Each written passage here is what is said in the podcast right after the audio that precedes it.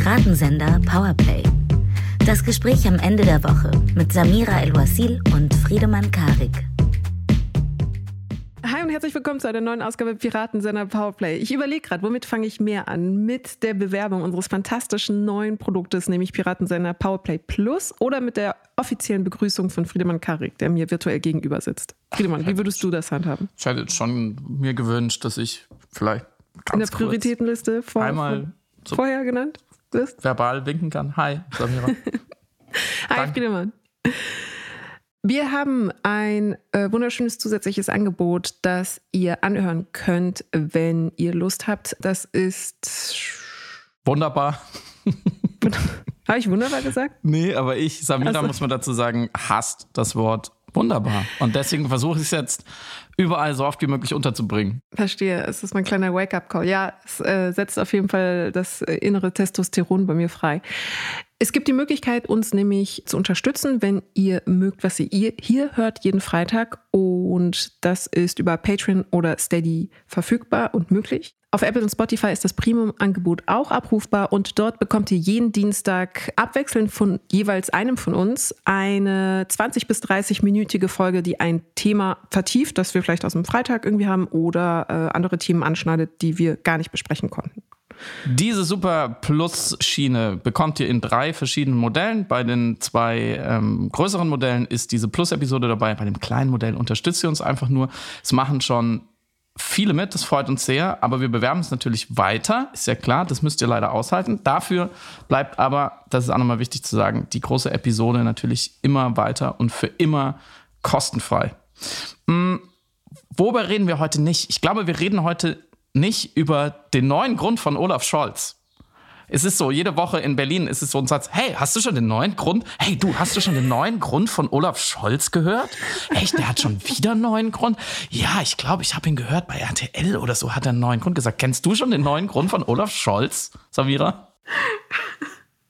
Ich kenne das äh, tatsächlich aus dem, ohne, ohne den Krieg trivialisieren zu wollen, aber ich kenne das tatsächlich aus Dating-Erzählungen von ja. Freundinnen, die berichten, welche Gründe äh, potenzielle Partner, romantische Partner finden, um nicht sich auf ein Treffen einzulassen. Aus oh. Und es ist jede Woche ein anderer spektakulärer Grund. Ah, Hausaufgaben hat der Hund gefressen und Straßenbahn hatte einen Platten und so Gründe. Genau, und Züge fuhr nicht und Daumen kaputt, deswegen konnte man nicht zurückschreiben und ja, weiß, man, wer kennt es nicht? Also, wir reden nicht darüber, warum Olaf Scholz diese Woche nicht nach Kiew fährt. Wir haben viel genau. bessere Themen für euch. Wir waren nämlich in Stuttgart Samira und ich. Das ist an sich eigentlich eher ein Grund zum Mitleid. Ihr werdet auch gleich verstehen, warum. Aber der Anlass war so toll. Wir haben da im Literaturhaus eine wirklich wunderbare Veranstaltung mitgestalten dürfen mit Sandra Richter und Dennis Scheck. Davon wollen wir euch ein bisschen erzählen, weil es auch darum ging, was in unserem gemeinsamen Buch Erzählende Affen nicht drinsteht und was aber in der Taschenbuchausgabe im Dezember vielleicht drinstehen wird. Und es geht natürlich um Überraschung, Narrative. Hey, habt ihr schon das neue Narrativ von Samira und Friedemann gehört? Echt, die haben schon wieder. Das Zweitens wollen wir ganz kurz dann natürlich übergleiten auch in den aktuellen Status des Krieges. Wir sprechen vielleicht in drei Sätzen über die mögliche NATO-Norderweiterung mit Finnland und Schweden und darüber, was jetzt eigentlich das Ziel genau ist der NATO, der Ukraine und welche neuen Konflikte, Dilemmata und Diskurse da vielleicht auf uns zukommen. Und dann sprechen wir noch über Armut. Ja. Punkt. Wie war es in Stuttgart, Samira? Wie war es denn in Stuttgart? Ich fand das natürlich fabulös, fabelhaft, faszinierend, aufregend, famos. Also es war ein einfach ganz vergnügliches Pläsier, dort sein zu dürfen. Alles ähm, Synonyme für wunderbar, oder? Extraordinär war es. Mhm. Wie fandst du es denn? Wie, hast du, wie wohl hast du dich in der Stadt Stuttgart gefühlt? Ja, dann warte mal, bevor wir, bevor wir über diese. Und ich male hier verbal die Anführungszeichen in die Luft. Stadt Stuttgart sprechen. Boah. Einmal erklären, was uns denn dahin bringt, weil wir fahren da ja nicht freiwillig hin. Du aus München und ich aus Berlin war eine tolle Einladung äh, des Literaturhauses zu einer Veranstaltung mit äh, niemand Geringerem als äh, Dennis Scheck, dem, ja, kann man schon sagen, berühmten, mehr berühmten als berüchtigten Literaturkritiker, den ihr sicher alles schon mal erlebt habt, der in seiner Sendung Druckfrisch äh, ja wirklich eine der reichweitenstärksten, wirkungsmächtigsten Positionen im, in der Literaturkritik in Deutschland. Und auch ein kleines, feines, frisches Sachbuch namens Erzählende Affen dort sehr gelobt hat. Man könnte natürlich vielleicht sich blicken, deswegen wurden wir da auch hin eingeladen. Und natürlich auch genauso niemandem Geringeres als Sandra Richter, die Direktorin des Deutschen Literaturarchivs in Marbach und äh, selbst äh, Literaturwissenschaftlerin natürlich. Und mit diesen Koryphäen des Fachs, muss man ja wirklich ohne jede Ironie sagen, äh, durften wir zwei kleinen Gebrauchsschreiberlinge ähm, und, und, und Sympatho-PodcasterInnen dann auf der Bühne des Literaturhauses sitzen und über Bücher reden. Und das war irgendwie besonders, oder? Das war ganz und gar spektakulär und sehr aufregend und natürlich auch ein bisschen ehrfurchtgebietend, aber auch, ich muss es zugeben, sehr schmeichelhaft, um ehrlich zu sein. Wir haben ja Hausaufgaben aufbekommen. Also es ging darum, dass wir über unser Buch sprechen, aber es wurden äh, jeweils von den beiden Einladenden nochmal Bücher als Empfehlung ausgesprochen, die unser Buch garnieren sollten thematisch. Und die mussten wir vorher auch lesen, aber es waren die dicksten Bücher der Welt. Deswegen sage ich das Wort Hausaufgaben. das stimmt doch gar nicht. ja, doch, sie waren schon relativ dick. Wir schreiben sie in die Show Notes. Mhm. Zu einem Roman namens Matu. Es waren noch zwei weitere Sachbücher, eins über den Wolf und den Menschen und eins darüber, ob das, ob, ob und ja, wenn ja, welche Tiere Vernunft haben oder ein Bewusstsein oder Sprache, könnt ihr euch schon überlegen, warum wir da waren. Und wir haben natürlich auch so ein kleines bisschen darüber gesprochen, was in unserem Buch fehlt.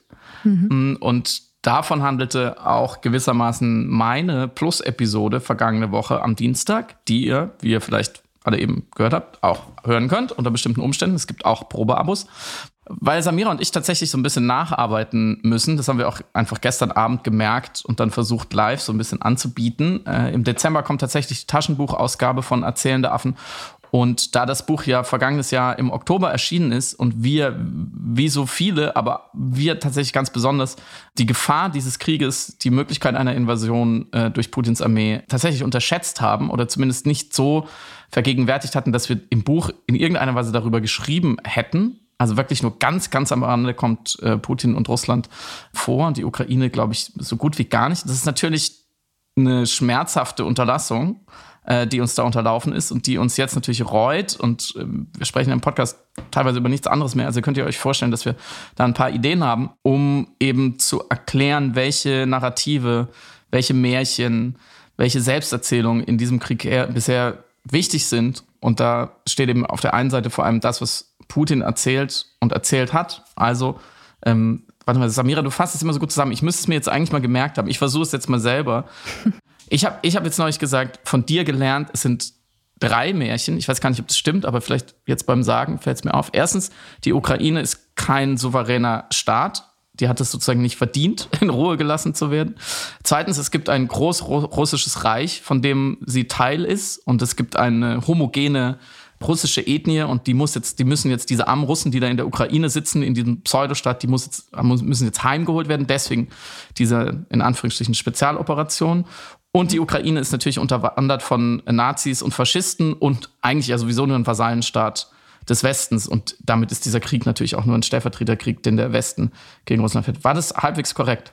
Ja, das ist absolut richtig. Also yes. das sind die drei Mythen. Wunderbar. Ich, äh, das Interessante an, einem Groß, an der Idee des Großrussischen Reiches ist natürlich, dass das eine mythologische Erzählung ist. Also eine nationale, eine äh, historisch revisionistische Selbsterzählung. Aber diese Mythologie ist so groß, dass natürlich alles, was sich diesem Mythos in den Weg stellt, von Putin aus dem Weg geräumt werden muss. So sehr ist das die apodiktische Selbstbeschreibung, auf der dieser Krieg unter anderem fußt. Und interessant an der Erzählung der Entnazifizierung ist natürlich, man schafft ja, man schlägt ja zwei Fliegen mit einer Klappe damit auf narrative Art und Weise. Man antagonisiert die Ukrainerinnen bzw. die ukrainische Regierung, insbesondere Zelensky, und man macht sich zum Helden dieses Krieges. Und dementsprechend ist es ja dann auch in der Propagandaerzählung in Russland, auch in den Medien korportiert, gar kein Krieg, sondern eine militärische Operation. Das kann man aber nur auf logische Art und Weise so aussprechen, wie man es mhm. ausspricht in Anbetracht der Bilder, wenn man sagt, nein, man befreit da natürlich unterjochte Ukrainerinnen von äh, dem bösen Naziregime. Und das ist historisch natürlich wiederum sehr tief verwurzelt in der russischen nationalen Selbsterzählung, also der, der Nazi klar als Feind, der unbedingt bekämpft werden muss. Genau, und vor allem der größte Triumph in der Geschichte genau, des Volkes, der Moment, des Landes eines Sieges, der Moment eines Sieges des Landes und aber auch der Moment äh, Russlands, wo unbestritten Russland auf der richtigen Seite der Geschichte stand. Mhm. Und deswegen ist das eben auch so ein Demarkationsdatum oder historischer Moment für die russische Selbsterzählung. Was ist noch passiert in Stuttgart? Du hast äh, sehr kundig über den Roman gesprochen, Matu. Wir haben, waren danach noch sehr nett essen mit den Beteiligten. Man muss wirklich kann ohne jede Schmeichelei oder Schleimerei sagen, dass es einfach eine sehr, sehr angenehme Runde war. Mm, wie, wie, wie fandest du die Stadt? Wie oft warst du vorher schon in Stuttgart? Also sagen wir so, ich habe ja meinen äh, lieben guten Freund Oliver Polak in Paris einen Tag zuvor besucht mhm. per Zug und bin dann praktischerweise eben von Paris zurück nach Stuttgart gefahren, was ja nur drei Stunden Strecke sind. Und ja, also ich kann natürlich nicht verhehlen, dass es da so eine kleine architektonische Disparität gab, so in der Ästhetik. Und wir hatten gestern über das sogenannte Paris-Syndrom gesprochen, das tatsächlich in der japanischen Psychologie als Syndrom festgehalten ist, weil offenbar rein statistisch Japaner überdurchschnittlich häufig davon betroffen sind, dass sie mit zu großen Erwartungshaltungen nach Paris fahren und mhm. dann richtig ernüchtert von der Hässlichkeit und dem Dreck dort der Pariser Innenstadt und dem ganzen Müll, der auf den Straßen liegt, so ernüchtert und so gebrochen sind, dass sie dann wirklich zum Teil eben eine kleine leichte Psychose entwickeln. Also das ist das Paris-Syndrom, es gibt es wirklich, man kann es recherchieren. Äh, die japanische Botschaft behandelt sogar eben ab und zu Notfälle von Touristen, äh, die davon betroffen sind. So, und ich glaube, wenn man dann aber wiederum aus Paris nach Stuttgart kommt, dann hat man vielleicht doch auch sowas wie ein Stuttgart-Syndrom. Ganz kurz. Ja, okay, verstehe. Das ist dann das harte Aufprallen in der schwäbischen Realität. Es ist halt auf der einen Seite Ornament, dreckiges Ornament zwar, aber Ornament. Auf der anderen Seite Funktionalität und Rentnerbeige als Haus. und die ganze, eigentlich die ganze städtische Gastronomie sind so drei Cocktailbars, die so genau die gleiche Karte haben. Und die, die heißen dann, die heißen dann so Cheers oder so. Oder jetzt hätte ich fast wunderbar gesagt, aber ich habe es nicht, nicht gesagt, aber es hätte sich angeboten. Aber ich wollte es nicht nochmal sagen. Ich musste ja ähm, heute Morgen dann vom Hotel zum Hauptbahnhof in Stuttgart. Und da ist mir einiges über Deutschland klar geworden. Und ihr wisst, in diesem Podcast reden wir eigentlich nicht so viel über Reisen und Privates, aber es, es, hat, es hat uns, glaube ich, beiden schon was gezeigt. Und mir hat es nochmal vergegenwärtigt, was Deutschland eigentlich ist. Ich habe, ich, glaube ich, letzte Woche gesagt, Deutschland ist ein riesiger Haufen äh, Verdrängung im Trenchcoat und darauf drei Autos. Und in, in Stuttgart ist, also ist die Verdrängung sozusagen einbetoniert. Das ist quasi ein Mausoleum. Das ist quasi das letzte Grab der Verdrängung, die irgendwie weggemauert wurde. Und darauf sind ganz, ganz, ganz viele Autos. Und vom Maritim Hotel was auch eine ganz besondere Ästhetik hat, wenn man in Stuttgart mhm. ist, unbedingt im Maritim-Hotel absteigen. Man kann sich da sehr verlaufen. Samira ist fast zu spät zur Veranstaltung gekommen, weil sie sich verlaufen hatte in den unterirdischen Katakomben. so Fake-Marmor, ganz seltsames 80er Jahre Deutschland, Fake-Marmor. Die ähm, hässlichste Kunst, die ihr je in eurem unfassbar. Leben gesehen habt. Das unfassbar. lohnt sich mal. Wenn ihr, wenn ihr mal in Stuttgart seid, dann macht es auch, wenn ihr da nicht wohnt. Ihr könnt da euch reinspringen durch die Drehtour, dann rechts äh, die Treppe runter, weil man muss nämlich, um in den anderen, in das andere Haus kommen, muss man nämlich unterirdisch durchlaufen und dann unten unten der, der Gang, die Bildergalerie, um in den anderen Trakt zu kommen. Also wer da ohne Tränen durchkommt, ist innerlich tot. Es ist unfassbar hässlich. Es ist, ja, also es würde auch Psychosen erzeugen. Durchaus. Ja, wahrscheinlich. Die ganzen Japaner sollen da mal durch. Dann, dann, dann, ist, dann passiert gar nichts mehr. Also ich bin dann, ich durfte dann vom Hotel noch, ich habe dann noch versucht, mit so einem Roller ähm, zum Hauptbahnhof zu kommen, was nicht so einfach war, weil die Stadt ist einfach die ist nicht dazu gemacht, dass Menschen von A nach B gehen oder kommen. Dazu, dazu ist sie einfach nicht da. Dazu ist diese Stadt nie gebaut worden. Sie ist dazu da, damit Autos ganz viel rumfahren können.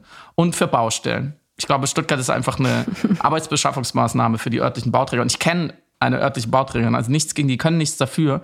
Aber es ist einfach, ich habe es auf Instagram schon geschrieben und ich habe, glaube ich, noch nie auf Instagram so spontan so viel Zuspruch gekriegt von Leuten, die Leidtragende sind, also die in Stuttgart wohnen und die haben alle gesagt, genau so ist es, weil ich glaube nämlich, dass Stuttgart eigentlich ist keine Stadt, sondern ist ein maximal brutales Freiluftmahnmal für acht Jahrzehnte autoaggressiver Stadtverplanung, eine zu betonierte Karikatur deutschen Selbsthasses, die Flächenversiegelung der Seele fortgeschrittener grauer Star als Stadt Eine einzige gigantische Kreuzung und deshalb für den Menschen die verdiente Hölle aus Abgasen, Absperrung und als Notausgang da auch noch. Und das ist wirklich schockierend, wenn man dann denkt, ich habe es jetzt endlich rausgeschafft. Ich bin jetzt im schönen, völlig harmlosen Deutsche Bahnland. Als Notausgang dann diese eiternde Wunde namens Hauptbahnhof, in die weiße Züge hineinkriechen wie Maden. So, es musste jetzt mal raus. ist jetzt diese zivilisatorische Eiterbeule einmal semantisch geplatzt. Dafür hat der arme Mann sein Auge verloren damals. Lass uns über, lass uns über ich, den anderen Krieg sprechen. Ich kann, ja, aber ich kann leider nur unterschreiben, was äh, Friedemann beschrieben hat in seinem äh, formvollendet poetischen Rant. Es mag vielleicht auch ein bisschen eingefärbt sein, dass ich aus Freiburg ursprünglich komme und deswegen auf Stuttgart sowieso einen speziellen Blick habe, aber es ist trotzdem so. Die Stuttgarter geben es zu. Und, das wollte ich noch erwähnen, ganz hervorragende und schöne Begegnungen gehabt mit StuttgarterInnen gestern, die mir noch ganz kurz das Nachtleben ein bisschen gezeigt haben. Und ich habe mir erklären lassen, die Stadt ist eine Hausstadt. Es gibt eine Haussubkultur. Das wusstest du nämlich nicht, Friedrich. So, so genau eine Haus. Das ist das deutsche Chicago, das deutsche Detroit. Da kommt der Sound her. Freund und Kupferstecher. Die, die Beste Leute. Grüße an den Club Freund und Kupferstecher. Bitte, Samira, lass dir das nicht Spöttes erzählen. Wie kommen wir jetzt weg aus Stuttgart? Du musst mir jetzt erklären, was es mit der Erweiterung auf sich hat. Welche Erweiterung? Die von Stuttgart? Bitte nicht. Stuttgart reicht aus. Stuttgart wird nirgendwo hin erweitert. Ist Stuttgart eigentlich in der NATO? Naja, das sind andere Fragen. Du meinst die NATO-Nord-Erweiterung? Genau. Richtig? Wir müssen jetzt mal aufhören mit den albernen Leuten. Sehr, sehr alberner Piratensender heute. Also, ihr habt es ja vielleicht mitbekommen. Ich kann es dir natürlich nicht erklären, weil ich mich auch nicht gut auskenne, aber wir sollten trotzdem drüber, drüber sprechen, weil es sehr wichtig ist. Die NATO ist ja ein Verteidigungsbündnis. Das ist, glaube ich, der erste wichtige Punkt, den man immer im Kopf behalten muss. Das heißt, die NATO existiert dazu, dass alle ihre Mitglieder das Recht auf den Beistand der anderen Mitglieder haben, wenn es angegriffen wird. Also wenn ein Land das in der NATO ist, angegriffen wird, dann zieht der sogenannte Artikel 5, heißt es, glaube ich, immer, der Beistandsfall. So, dann müssen die anderen helfen, militärisch. Und die NATO ist natürlich gegründet worden oder existierte lange als Gegenmodell zum Warschauer Pakt. Der sogenannte Warschauer Pakt, äh, vor allem unter der Führung der Sowjetunion, in der aber auch andere Länder waren in Osteuropa. Die zwei waren quasi im, im Kalten Krieg die, die zwei Kombatanten, ja, kalten Kombatanten. So. Mhm glaube ich, kann man sagen. Genau. Und es gibt ein paar Länder, die waren nie in der NATO und die sind nie der NATO beigetreten, muss man sagen, obwohl sie eigentlich kulturell vielleicht und auch politisch eher in die NATO gehören würden als in den Warschauer Pakt, den es auch nicht mehr gibt heute. Mit dem Ende des Kalten Krieges hat er sich aufgelöst und mit dem Ende der Sowjetunion, so rum, erst Ende der Sowjetunion, dann Ende Kalter Krieg. Hm, zum Beispiel Finnland und Schweden. Und Finnland grenzt ja auf, hat 1300 Kilometer direkt an Russland und hat ja auch ähm, diverse militärische Auseinandersetzungen mit Russland gehabt, unter anderem eben auch am Ende des Zweiten Weltkrieges, als tatsächlich die Russen zurückgeschlagen wurden. Also es ist, ich äh, bin da nicht kompetent genug, um den Vergleich wirklich durchzuziehen, aber ähm, dieser Krieg da oben im kalten Finnland wurde tatsächlich oft als Vergleich zumindest oder ja, doch als Vergleich für den Ukraine-Krieg herangezogen, wo eine, ein unterlegeneres, ein kleineres Land die Invasion äh, des großen Imperiums äh, zurückschlagen konnte, also wo der Verteidiger gewonnen hat. So, und Trotzdem oder gerade deswegen war Finnland nie in der NATO und Schweden auch nicht, äh, was natürlich eine gewisse Neutralität mit sich bringt, wenn man nicht in einem der großen Bündnisse ist, aber natürlich auch eine gewisse Verletzlichkeit, mhm. weil wenn Russland sich irgendwann in den letzten Jahrzehnten noch überlegt hätte, greifen wir jetzt doch nochmal Finnland an, hätte die NATO theoretisch genauso viel oder wenig eingegriffen wie jetzt in der Ukraine. Wo ja ganz klar ist, weil die Ukraine nicht in der NATO ist gibt es keinen Bündnisfall und zum Beispiel die Forderung nach einer Flugverbotszone, nach einer No-Fly-Zone, also nach einer Schließung des Luftraums über der Ukraine, die ja von Zelensky und anderen vehement gefordert wurde zu Beginn des Krieges, weil die russische Luftwaffe der ukrainischen überlegen ist. Die Forderung ging ja an die NATO, die soll das bitte durchführen und die NATO hat gesagt, nein, weil ist ja kein Bündnisfall. Wir werden da nicht mit eigenen Truppen eingreifen. Das können wir nicht machen. So. Das ist ja wichtig in diesem ganzen Kontext, sich immer einmal zu vergegenwärtigen, weil wir ja auch so viel über die offenen Briefe gesprochen haben und sollen wir jetzt schwere Waffen liefern, was alles nicht gemacht wird für die Ukraine oder mit der Ukraine. Aus gutem Grund auch, weil es gibt einfach gewisse Verträge. Die NATO hat einen gewissen Zweck und wer halt nicht drin ist, hat halt eben diesen Beistand nicht zu erwarten. So, jetzt haben aber Finnland und Schweden nach Jahrzehnten, wo es wirklich gar keine Diskussion war in den Ländern. Also es ging auch nicht drum, braucht man eine Mehrheit oder wer ist an der Regierung, sondern es war tatsächlich, stand überhaupt nicht zur Debatte, äh, der NATO beizutreten, haben sie jetzt innerhalb von kürzester Zeit die politischen Prozesse dafür eingeleitet. Ich glaube, das finnische Parlament hat mit einer über, wirklich überragenden Mehrheit, mit nur acht Gegenstimmen, äh, schon dafür gestimmt. Mhm. Ähm, und das wäre einfach nie möglich gewesen. Also äh, das stand gar nicht zur Debatte. Und das bedeutet natürlich auch automatisch, dass die NATO plötzlich, wenn das jetzt passieren wird, die Türkei ist noch dagegen, aber alle sagen, Erdogan will nur den Preis hochtreiben. Also gehen wir davon aus, es wird wahrscheinlich früher oder später passieren. Und die meisten ähm, NATO-Mitglieder sind auch dafür, dass es eher früher passiert und die, die Skandinavier auch aus gutem Grund. Wenn die also jetzt Mitglieder werden, dann hat die NATO 1300 Kilometer mehr direkte Grenze zu Russland als bisher. Und was ich überhaupt nicht wusste, was aber, glaube ich, auch ganz wichtig ist, sowohl Schweden als auch Finnland haben sehr gut ausgestattete Armeen äh, und Militärapparate. Eben weil sie nicht in der NATO sind, weil sie immer gesagt haben, naja, im Zweifelsfall müssen wir uns selber verteidigen können. Also die sind, das sind, man könnte so denken, ja, Finnland, Schweden sind keine großen Länder, haben nicht viele Einwohner, haben nicht so wahnsinnig viel Geld. Was haben die schon? Die sind relativ gut ausgestattet. Das heißt, das ist tatsächlich eine echte militärische Verstärkung im Norden, wo bisher einfach so ein weißer Fleck war. Und das ist deswegen ja so interessant und man spricht darüber, weil Putin ja oft argumentiert hat, die NATO würde in ihrer Osterweiterung, dass immer mehr Länder im Osten Mitglied werden, zum Beispiel die Türkei war ein Riesenstreitfall damals, als sie NATO-Mitglied geworden ist, würde Russland quasi einkreisen und immer näher kommen. Und das wäre ja eine Aggression. Oder die, natürlich die, äh, ganz wichtig, die baltischen Staaten, die drei, ähm, die alle Mitglied in der NATO sind. Und jetzt könnte man natürlich sagen, ja, wenn jetzt Finnland direkt dran, 1300 Kilometer Grenze, auch noch Mitglied wird, dann ist es ja eigentlich ein Akt der Aggression gegenüber Russland. Und deswegen habe ich vorhin so betont, dass es ein Verteidigungsbündnis ist. Ähm, und da gibt es ein super Interview mit dem ehemaligen äh, luxemburgischen Außenminister, dessen Name gerade nicht einfällt, aber wir schreiben es in die Shownotes, ist auch nicht so wichtig, im Deutschlandfunk diese Woche, der nochmal sehr genau erklärt hat, dass wenn man die Sache so sieht und sagt, die NATO rückt quasi auf diese 1300 Kilometer Grenze an Russland ran, das ist ja aggressiv, dann stehen da ja NATO-Soldaten, dass man dann genau das russische Narrativ übernimmt und den russischen vorgeschobenen Grund in die Ukraine einzumarschieren und die Täter-Opfer-Umkehr. Denn diese NATO-Erweiterung, das wissen alle, das weiß auch in Russland jeder, wäre niemals passiert, niemals, in den nächsten 50 Jahren nicht, wenn Russland nicht in die Ukraine einmarschiert wäre. Ein unprovozierter Angriff. Das heißt, man muss sich da immer wieder klar machen, erst marschiert Russland in die Ukraine ein, die nicht NATO-Mitglied ist und das auch nicht in Aussicht gestellt bekommen hat, so früh. Und dann sagt, sagen natürlich Länder, die bisher ungeschützt sind, bevor es uns so geht wie der Ukraine, werden wir lieber mal NATO-Mitglied und verhindern damit ja so, wahrscheinlich, wenn es vielleicht irgendwann mal einen Krieg gegeben hätte, verhindern wir ihn damit ganz sicher, weil NATO-Mitglied wird Russland nicht angreifen. Das heißt, das, und in Russland sind sie ja nicht blöd, das konnten sie sich auch vorher ausrechnen. Also die, mit diesem Szenario mussten sie auch zumindest umgehen oder darüber nachdenken, hm, wenn wir Land A von den Nicht-NATO-Staaten an unserer Grenze angreifen, und zwar es vernichten, inklusive Kriegsverbrechen, Regime Change, äh, versuchen, den Präsidenten zu entführen. Das war ja der russische Plan, entführen oder töten. Mhm. Hm, was macht dann Land B und C, was mhm. nah an uns liegt und nicht in der NATO ist? Und so weit muss man ja denken. Hm, und da darf man dann die, die russische Seite auch nicht blöder machen, als sie ist. Sondern das muss man denen ja zugestehen. Die haben ja auch Experten dafür und, und äh, Thinktanks und ganz riesige Apparate. So, und ähm, deswegen, glaube ich, ist es so wichtig, die Geschichte, was jetzt als nächstes passiert, so zu erzählen.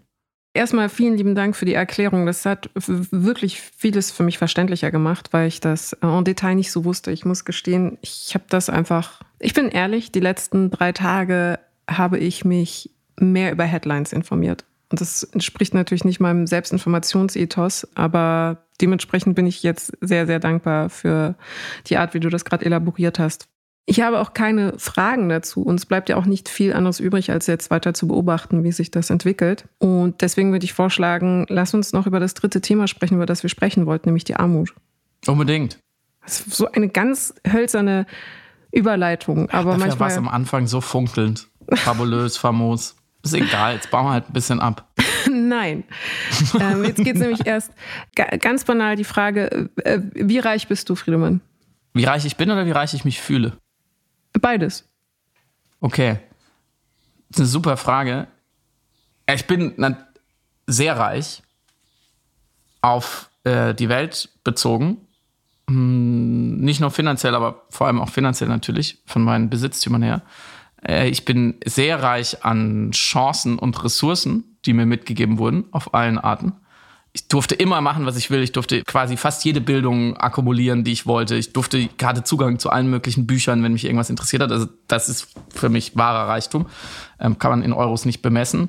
Ich bin innerhalb von Deutschland, glaube ich, nicht, ich würde nicht sagen reich, aber wohlhabend. So, also von meinem, was ich so, was ich so täglich zur Verfügung habe an Geld.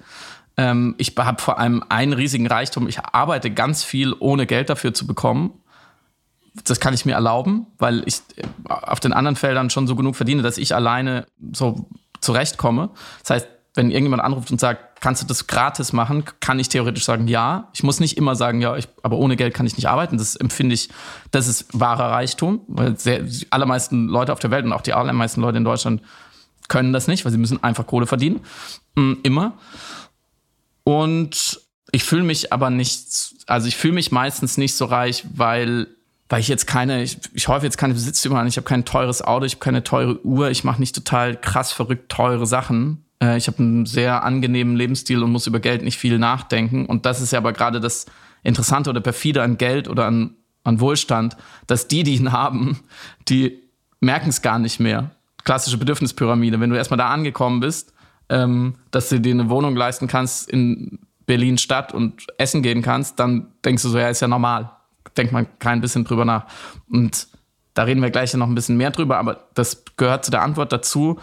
Wir waren als Familie früher äh, nicht, überhaupt nicht reich, aber äh, natürlich völlig ausreichende Mittelschicht. Und Geld war bei uns schon oft ein Thema, weil meine Eltern sehr, sehr, sehr sparsam waren, vor allem mein Vater. Mhm. Auch aus Gründen, weil mit drei Kindern ähm, so, so ne, muss man auch ein bisschen gucken.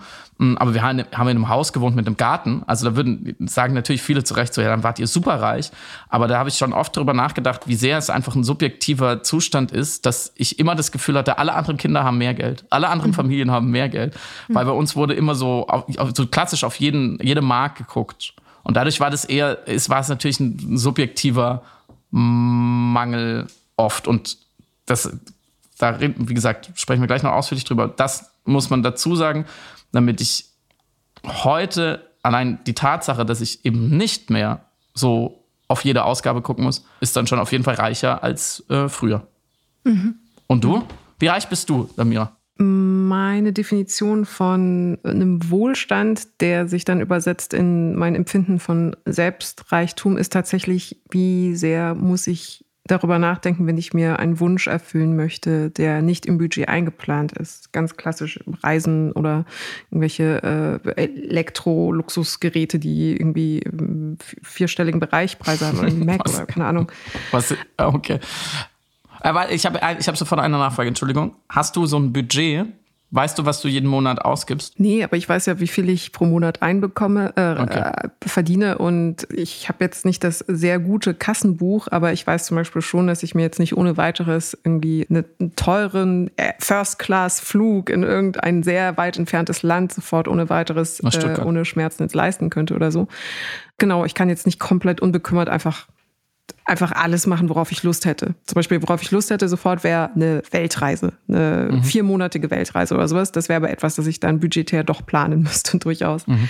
Aber ich habe wie, an anderen Stellen eben die Möglichkeit, mir Dinge zu leisten, wo ich früher, wo ich einfach kein Geld verdient, kein Geld hatte und auch als ich klein war oder meine Eltern länger hätten drüber nachdenken müssen. Also irgendwelche Besorgungen, Anschaffungen, ganz banal angefangen bei Büchern, Klamotten, Spielzeug, Elektrogeräte, eben der Urlaub äh, einmal pro Jahr. Das waren dann Sachen, die mussten wir früher schon länger überdenken.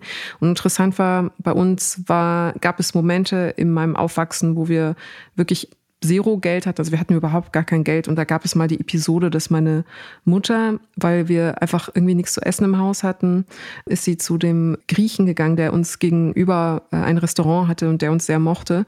Und äh, sie war so verzweifelt, weil ich habe die ganze Zeit gesagt, oh Mama, ich habe so Hunger, ich möchte, dass wir ganz lecker coole so Schaschlikspieße essen und so, weil wir da immer so gern gegessen haben, Kalamari, dass sie dort mit Monopoly Geld bezahlt hat. Was? Und das Schöne an dem Moment war aber, dass der Besitzer sofort verstanden hat, was die Situation ist, dass sie vor mir nicht zeigen so. wollte, dass sie das Essen nicht bezahlen kann. Und so, du warst dabei. Genau, ich war dabei. Ah, okay, das habe ich nicht verstanden. Und ich habe, weil äh, genau, weil wir haben vorher, wir haben auch gespielt und äh, ich habe gesagt, wir haben ganz viel Geld, wir haben nicht, weil ich habe das Monopoly-Geld immer so hochgeworfen. Ich habe damals auch noch nicht verstanden, da war ich einfach noch zu klein, dass Monopoly-Geld nicht dasselbe ist wie echtes, oh, wie deutsche Mark, wie die, die Markscheine. Und äh, dann hat sie mit diesem Monopoly-Geld bezahlt äh, weil ich gesagt habe, wir haben noch Geld, ist doch alles cool, super. Äh, halt wirklich wie so Kinder, Kinderdenken, magisches Denken irgendwie. Und der Besitzer hat dann wirklich die meiner Mutter die Würde gelassen und die Noblesse besessen und das Verständnis für die Situation, dass er das Spiel mitgespielt hat und so getan hat, als sei das echtes Geld und uns mhm. dann tatsächlich das Essen gegeben hat. Und ich denke mal, er hat das dann einfach angeschrieben oder irgendwann haben sie es dann später geregelt oder so. Und dann sind wir total happy mit diesen Styroporboxen mit dem Reis und den Schaschlikspießen und diesen äh, weißen äh, billigen Plastiktüten dann nach Hause gelaufen und waren total glücklich. Und das war so eine Episode, wo ich gemerkt habe, das ist ein, oder wo ich im Nachhinein dann verstanden habe, dass es eine Art Tabu ist, eben äh, nicht Zahlungsfähigkeit irgendwie in irgendeiner Form zu performen, zu zeigen. Und dass arm sein oder Armut, äh, von Armut betroffen zu sein, eben eine große, große Schamhaftigkeit hat. Und deswegen wollte ich mit dir so gerne darüber sprechen, und du hast es nämlich auch thematisiert, die Wahrnehmung von oder die Abwesenheit der Wahrnehmung von Armut in dem Moment, wo man eigentlich Geld hat. Also, dass das plötzlich auch aus dem eigenen Bewusstsein verschwindet, beziehungsweise man hat dann plötzlich das Geld zur Verfügung und verhandelt dann existenzielle Probleme dieser Art nicht mehr so großartig mit sich selbst, wenn man erstmal so eine, so eine äh, Wohlstandsbaseline hat oder zumindest eine, eine, eine Basis hat, in der man Grundbedürfnisse auf jeden Fall okay befriedigen kann. Mhm. Und da gab es eben diese Woche einen Hashtag, der, oder der, ja doch, der ist diese Woche eben von Twitter-Userin Finkulasa ähm, in Gang gebracht worden ist, der heißt Ich bin Armutsbetroffene. Und ich fand das einen fantastischen Hashtag, weil er das Nachdenken über die Armut in der Semantik ein bisschen verschoben hat. Weil normalerweise sagt man, spricht man von jemand ist arm, ich bin arm mhm. äh, oder ich bin einkommensschwach. Und sie betont aber, dass sie das armutsbetroffen sein bezeichnen möchte, also ich deswegen ich bin armutsbetroffen, um deutlich zu machen, dass Armut etwas ist, was einem widerfährt. Es ist nicht etwas, was einem äh, Teil von einem ist. Also in der Philosophie sagt man dann vielleicht Qualia, also äh, dass das einen auszeichnet, und Teil der eigenen Identität ist oder eben im schlechtesten Fall angeblich eine Charakterschwäche ist, arm zu sein, mhm. sondern es ist etwas, das einem widerfährt. Mhm. Und durch den Hashtag, äh, wo dann eben Menschen ihre Lebenswirklichkeiten in einem Armutskontext beschrieben haben, wurde deutlich, dass im Grunde genommen zwei, drei ungünstige Konstellationen, ein Unfall, ein Tod äh, in der Familie, ein Arbeitsplatzverlust, ähm, insgesamt jetzt die steigenden Lebensmittelkosten, steigende Heizkosten, steigende Mietkosten, dass eine Armut jeden in verschiedenen Konstellationen durchaus ereilen kann. Mhm. Und es muss wirklich nur eine, also es äh, lauter Menschen, die sagen, ich habe geplant, ich habe gespart, ich habe versucht, das so gut wie es möglich ist, irgendwie zu verhindern, in eine Armut zu rutschen. Dann ist aber jener Schlag passiert und jetzt befinde ich mich in der Situation, von der ich selber nie gedacht hätte, dass ich äh, in ihr sein würde, nämlich ich bin von Armut betroffen. Und die Erzählungen haben in der Aggregiertheit dann eben nochmal vermittelt oder sichtbar gemacht, was gerne von einer Mehrheitsgesellschaft gar nicht so wahrgenommen wird, wie unwürdig oder wie schwer es ist, ein würdevolles Leben in Deutschland zu bestreiten unter einer bestimmten Einkommensgrenze. Und mhm. das ist für mich jedes Mal aufs Neue überraschend, dass in Deutschland es nicht möglich ist, würdevoll zu leben mit dem Einkommen, was einem zugestanden wird. Ob es nicht die Möglichkeit gibt, eine Wassermelone zu kaufen. Eine Mutter berichtet, dass sie nicht die Möglichkeit hatte, einfach ihren Kindern den Wunsch zu erfüllen, Wassermelone zu kaufen. Mhm. Ein anderer berichtete, das fand ich auch einen sehr bemerkenswerten Thread, dass für ihn das Datingleben als von Armut betroffene Person nahezu unmöglich ist, weil er nie weiß, wann er mit diesem sozial implementierten Stigma um die Ecke kommen soll im, in der romantischen Anbahnung. Wenn er es früh erwähnt, dann merkt er sofort, dass es da eine Abkehr gibt, eine Angst, eine Scheu, eine auch eben Selbststigmatisierung äh, seinerseits. Und wenn er das zu spät erzählt, dann fühlt sich natürlich die Person irgendwie hintergangen, weil anscheinend ihm Einkommen doch noch ein Faktor ist in der romantischen Anbahnung. Ähm, mhm. Und all diese Aspekte haben irgendwie für mich auch deutlich gemacht, wir haben nach wie vor das Prinzip in unserer sogenannten Leistungsgesellschaft von Armut betroffen zu sein, als eben Charakterschwäche zu denken, als etwas, das der Person zugehörig ist und nicht als äh, sozialstrukturelles Problem, was in den letzten zwei Jahrzehnten Sozialpolitik eben falsch gemacht worden ist. Ich hatte da eine interessante Episode neulich, die mir gerade einfällt. Ich saß im Taxi, wir haben an der Ampel äh, länger gehalten, da war so ein bisschen Stau und dann ging ein Bettler rum an den Autos mhm. und der Taxifahrer, ich hatte vorher mit ihm nicht geredet, wollte dann mit mir über den Bettler sprechen und hat quasi in so zwei dahingesagten Sätzen den, den Mythos der Meritokratie, über den wir ja auch schon oft gesprochen haben, perfekt zusammengefasst, weil er hat, glaube ich, quasi wörtlich gesagt, weißt du, ich habe kein Mitleid, weil es gibt ja genug Arbeit und wenn er nicht betteln wollte, könnte er arbeiten gehen. Wenn er lieber bettelt, sein Problem. Mhm. Mehr muss man ja nicht, nicht dazu sagen, dass die Verantwortung eben innerhalb dieses Denkmodells einfach standardisiert auf die armen Menschen geschoben wird. Dann Absolut. muss man sich nicht weiter Gedanken machen. Absolut. Das Problem hierbei ist, dass etwas passiert, was ich eine Armutsbeschämungsspirale nennen würde, analog zur Schweigespirale von Nölle Neumann. Wenn wir als Gesellschaft die These haben, wer arm ist, ist selber daran schuld, dann werden Personen ja stigmatisiert, die von Armut betroffen sind, als eben selber verantwortlich für ihr Schicksal. Und dadurch beschämen wir ja diese Personen in ihrer Würde und behaupten eben, das ist deine Schuld, deine Verantwortung, ne, äh, Eigenverantwortung und dementsprechend kann die Gesellschaft ja eh nichts dafür. Diese Scham verursacht dann wiederum bei den von Armut Betroffenen eine Art Schweigespirale des Genierens, weil sie irgendwann verinnerlichen, selber schuld zu sein, eben angeblicherweise an ihrer eigenen Armut, weshalb sie eben ihre eigene Armut nicht mehr in irgendeiner Form verhandeln, thematisieren, äh, besprechen oder auch sichtbar machen. Also es ist dann ähm, das verschämte Gehen zur Tafel, es ist das äh, Verschweigen beim Daten, es ist äh, meine Mutter, die dann so tut, als sei das Monopoly-Geld echtes Geld. Und das führt dazu, dass wenn nicht mehr darüber gesprochen wird, rein in der Verfügbarkeit, der Wahrnehmungsverfügbarkeit einer Mehrheitsgesellschaft, plötzlich Armut etwas ist, das nur einzelne Individuen betrifft und auch nur eine Minorität ist. Das ist gar kein Problem in Deutschland. In Deutschland gibt es keine Armut. Quatsch.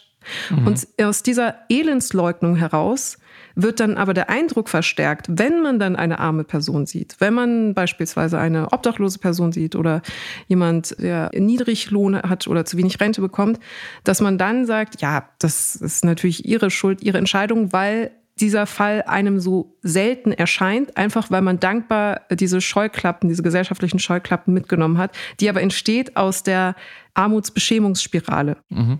Allein dafür fand ich diesen Hashtag wiederum so wirkmächtig, weil er eben diese Spirale einmal aufgebrochen hat und durch die schiere Sichtbarkeit eine Auseinandersetzung erzwungen hat bei Personen, die gerade nicht von Armut betroffen sind. Und ihnen nicht erlaubte, diesen Ausweg aus der kompletten Elendsverdrängung und der Idee, ja, das ist, ist ja, das betrifft nur Leute, die eben selber schuld daran sind. Auch noch äh, Fußnote, der Paritätische Wohlfahrtsverband hat jetzt nochmal Zahlen rausgebracht, nach welchen jeder dritte Student unter Armut leidet. Und man kann nachvollziehen, es liegt an den Mietpreisen einfach. Das ist ein großer Faktor im äh, Leben eines Studenten, aber natürlich auch Lebensmittelkosten und so weiter. Und wie viel Gehässigkeit zum Teil in den Kommentaren diesbezüglich zu lesen ist. Also arme Studenten, oh zeugt nach wie vor von dem, was du auch beschrieben hast. Also eine ganz tief verinnerlichten Idee der Meritokratie, dass wirklich jeder schuld ist an seinem Schicksal. Und deswegen, ja, ist es unabdingbar, dass man darüber spricht. Und an dieser Stelle vielleicht auch das Buch Christian Baron, Ein Mann seiner Klasse. Alle Bücher von Edouard Louis, die auch mittlerweile ins Deutsche übersetzt worden sind, die genau das sichtbar machen und die genau Milieustudien und Milieuanalysen und Abbildungen anbieten, um einfach eine Lebenswirklichkeit sichtbar zu machen. Nicht mhm. aus Voyeurismus heraus, nicht aus Poverty Porn heraus, sondern um einer wohlständigen Mehrheitsgesellschaft keinen Ausweg zu geben, so zu tun, als äh, gäbe es das Problem überhaupt mhm. gar nicht. Und ja, die Einzelnen, die es dann äh, sichtbar machen, sind dann eben selber schuld. Hast du denn Angst, wieder arm oder ärmer zu werden? Das ist eine sehr gute Frage. Also wie viel steckt da noch in den Knochen von dem Monopoly Geld? Ja, also ich muss dazu sagen, ich hatte es angedeutet, wir hatten dann im Aufwachsen, in meinem Aufwachsen dann als Familie auch Phasen, wo wir dann plötzlich, also einmal hat meine Mutter 10.000 D-Mark gewonnen, das war zum Beispiel total gut und dann hatten wir einfach eine gute Phase. Und ein anderes Mal ähm, haben wir von einer weit entfernten ähm, Verwandten ein bisschen Geld geerbt. Und das waren also Momente, wo wo wir dann wieder einkommensstabiler waren. Ähm, das heißt, bei uns war das eh eher so eine Achterbahn. Also manchmal war es stabil und manchmal war es einfach unglaublich instabil und wir hatten dann wirklich Zero Zero und da ist dann meine Mutter sogar klauen gegangen. Das kann ich aber auch deshalb sagen, weil sie dann auch eine Strafe zahlen musste. Es ist also nicht so, dass jetzt die Polizei bei ihr anklopfen wird. und ich glaube, dieses äh, Va-et-Vient, dieses Ebbe und Flut, dieser Stabilität hat ja so eine insgesamt gleichmütige Resilienz, was so Einkommensschwankungen angeht, erzeugt weil ich beide Phasen hatten. Also wir waren jetzt nie super reich oder jetzt in großem Wohlstand, aber zumindest so Phasen im Leben, wo, wo es dann eine Gefestigkeit gab. Und jetzt, jetzt ist, weil, bin ich dankbar für, genau, ich, Gratitude. Ich bin dankbar für alles, was kommt und spare ein bisschen und versuche ja nicht Geld auf ignorante Art und Weise auszugeben, sondern schon so ein bisschen mit Vernunft und wenn ich aber jemals wieder einkommensschwächer werden sollte, dann ist es auch okay, weil ich wirklich, das klingt sehr romantisiert und verklärt, aber ich habe alle wichtigen Sachen, die ich brauche, gerade um glücklich zu sein. Also mein Glück ist tatsächlich nicht, also mein Glück wird erhöht durch Materialismus und Konsumismus, aber mhm. es ist davon nicht abhängig. Wenn alles andere so bliebe, mein Freund bliebe, meine Gesundheit, meine Familie, meine paar Bücher, die ich hier habe und ich hätte dann sehr wenig, dann wäre das Leben wesentlich härter. Ich will es auch nicht romantisieren und verklären, aber ich hätte nicht, ich habe keine panische Angst davor. Hast du das damals mitbekommen, dass deine Mutter geklaut hat? Ja, ich habe sie auch einmal gedeckt als Kind im Supermarkt. Und hattest du ein schlechtes Gewissen? Nee, ich war nur sehr peinlich berührt. Ich war, hm. ich wusste, dass das nicht in Ordnung ist und dass wir, also Überlebensstrategie für mich war immer nicht negativ auffallen. Bitte nicht negativ mhm. auffallen. Mhm. Und ich wusste, wenn wir negativ auffallen, gibt es Probleme mit dem Jugendamt. Das war mal ein paar Mal bei uns und oder mit der Polizei oder einfach mit den Institutionen und den Strukturen, mit der Schule. Und deswegen war Überlebensmodus als Kind, ne, damit die Eltern, damit ich zum Beispiel nicht von meinen Eltern getrennt werde oder sowas. Das habe ich dann schon verstanden, dass ich mich da irgendwie äh, gut, so gut wie möglich verhalten muss, dass das nicht eintritt. Mhm. Ähm, und deswegen war das dann immer ein bisschen peinlich berührend oder auch ein bisschen bisschen problematisch, wenn ich gemerkt habe, meine Mutter hält sich nicht an die Strategie, nicht negativ mhm. auffallen, äh, weil mein Vater und ich eben so sehr diese Strategie gefahren haben in Deutschland. Und deswegen, also ich, es war ein enormes Schamgefühl und unangenehm, aber gleichzeitig war natürlich der Wunsch, dass meiner Mutter nichts passiert, so viel größer, dass ich natürlich dann als Kind sofort für sie gelogen habe. Deswegen hatte ich kein schlechtes Gewissen im Supermarkt gegenüber, sondern eher nur panische Angst, dass ich von meiner Mutter irgendwie getrennt werden mhm. könnte. Das sollte ja kein Kind auf der Welt und schon gar nicht in einem reichen Land erleben. Ja, klar. Das ist ein perfektes Beispiel für die Sekundäreffekte, wenn man es jetzt mal intellektualisieren will, von Armut. Es geht nicht immer nur darum, ob jemand sich etwas nicht kaufen kann, mhm, mhm. sondern es geht darum, was es mit einem Menschen macht, wenn er in dem Modus aufwächst, dass es nie reicht, hinten und vorne nicht. Und dass man Konsequenzen befürchten muss dadurch, durch diese Konflikte. Ja, existenzielle Ängste haben und das Gefühl haben, ein Alien in der Gesellschaft zu sein, das die ganze Zeit so tut, als sei es ein Mensch, damit keiner merkt, dass es in Wirklichkeit nicht wirklich Teil der Gesellschaft ist. Das sind so die zwei Gefühle, die da mit begleitend sind und die in der Tat einfach kein Individuum ein Leben lang haben mhm. sollte oder beim Aufwachsen haben sollte. Was würdest du mit 10 Millionen Euro machen? Das ist die lahmste Antwort der Welt, aber ich würde es tatsächlich irgendwie spenden und ich muss aber, ich kann dir nicht sagen jetzt wofür genau, ich müsste einen Plan machen, wer alles wo jetzt Geld brauchen würde. Oder so anlegen. Aber du würdest ja nicht alles Zinsen, spenden, das glaube ich dir nicht. Ja, ich würde dann vielleicht eine Million oder so behalten und ich würde meinen Eltern noch ein Haus kaufen. Aber, Je nachdem, aber wenn die in München ein Haus wollen, dann ist das Geld weg. das ist da kannst du 100.000 Euro spenden. Oder aber genau, der zweite Weg ist natürlich, ähm, ich habe mir erklären lassen, man kann ja 10 Millionen so anlegen, dass es unglaublich viele Zinsen gibt. Und wenn man alleine diese Zinsen ja dann, also wenn es jeden Monat diesen Strom an Zinsen gibt, den man ja, ja irgendwo investieren könnte, dann wäre das ja auch vielleicht die schlauere Lösung. Effektiver Altruismus, Stichwort. Ja. Ich würde einfach Stuttgart kaufen und in einen Park umwandeln. Das kann ja wohl nicht so viel wert sein, da bleibt ja noch was übrig. Was, was kann Stuttgart wert sein? Schreibt uns in die Kommis, was ist Stuttgart wert? Bevor du äh, abhaust, noch schnell die Frage, was würdest du denn außer Stuttgart zu kaufen mit 10 Millionen machen? Ja, mit dem, was ich für mich behalten würde, und ich sage jetzt nicht, wie viel das davon ist, weil es finde ich ähm, vermessen und unrealistisch und auch eitel zu sagen, so und so viel davon gebe ich gerne weg, weil ich brauche mhm. ja nur so und so viel davon. Ich glaube, die muss man, muss erstmal das auf dem Konto haben und dann wird diese Diskussion neu dann, geführt. Ja. ja so. Melde dich nochmal bei mir. Genau. ich, ich rufe dich von meiner Yacht an mit meinem goldenen Telefon. Ja. Exakt. Ich habe jetzt beschlossen, ich spende nichts, weil bringt ja nichts. Ich habe in die ähm, Yachtindustrie investiert. Genau, ja. die brauchen es ja gerade wegen den Oligarchen. Das bricht ihnen das ganze Geschäft weg. Nee, ich glaube, was ich erstmal eine Weile machen würde, ich würde, ich würde nur noch überall hinreisen, aber jetzt gar nicht so Fuffis im Club und in den krassesten und doch manchmal auch in den krassesten Hotels absteigen, aber ich würde mir die Zeit kaufen, mhm. ähm, weil ähm, ich glaube, das geht uns ja allen so. Ich, ich sage jetzt nicht den bescheuerten Begriff Zeitmillionäre. Wir sind ja Zeitmillionäre, aber es klang ja vorhin schon in meiner ersten Antwort an, dass es der, der größte Reichtum, den ich habe, ist diese Freiheit. Das ist eine wirklich enorm große Freiheit, was ich mit meiner Zeit anfange. Ob ich der Erwerbsarbeit nachgehen will, ob ich, ob ich lieber irgendwelche künstlerischen Dinge mache, die kein Geld geben, ob ich einfach gar nichts mache, ob ich Bücher lese. Ähm, und das, diese Freiheit würde ich dann endgültig ins, ins Maximum treiben, eine Weile, bis ich bis sicher dann auch genug habe. Also ich würde dann auch eher so auf, auf Jahrzehnte denken, was was will ich denn mit, mit so ungefähr der zweiten Hälfte meines Lebens anfangen? Und sie dürfte sehr gerne mit, mit ein, zwei, drei Jahren reisen und vielleicht ein bisschen schreiben und natürlich einen Podcast mit jemandem ähm, beginnen, vor dem Hintergrund, dass das Geld dann so komplett egal ist. Ich glaube, den, den Traum würde ich mir schon erstmal erfüllen und dann könnte man sich, würde ich so, so dann wäre das Geld ja noch da, dann würde ich sagen, okay, und jetzt, wie viel davon spenden wir jetzt wem und wo ist es irgendwie geschickt angelegt?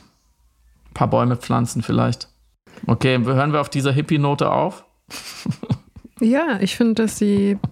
Wir hören auf der Hippie-Note auf. Bäume pflanzen und Stuttgart kaufen. Perfekt. Das ist doch auch der erfreuliche Ausstieg. Sollten wir jemals 10 Millionen Euro haben, dann passieren lauter gute Dinge. Ich hatte auch, ich hatte auch irgendwas. Ich hatte auch einen erfreulichen Ausstieg, aber fällt mir jetzt gerade nicht ein.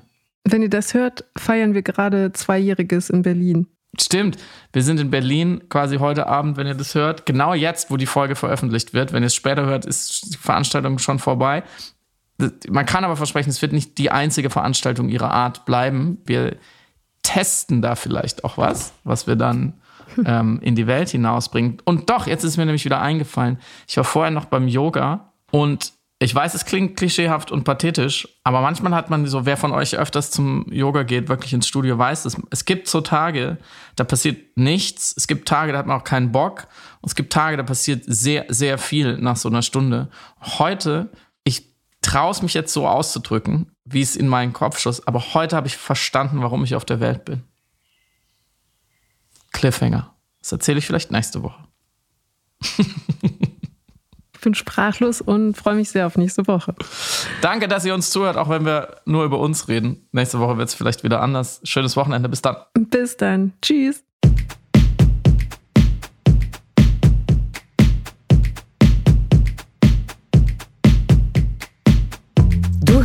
Piratensender Powerplay.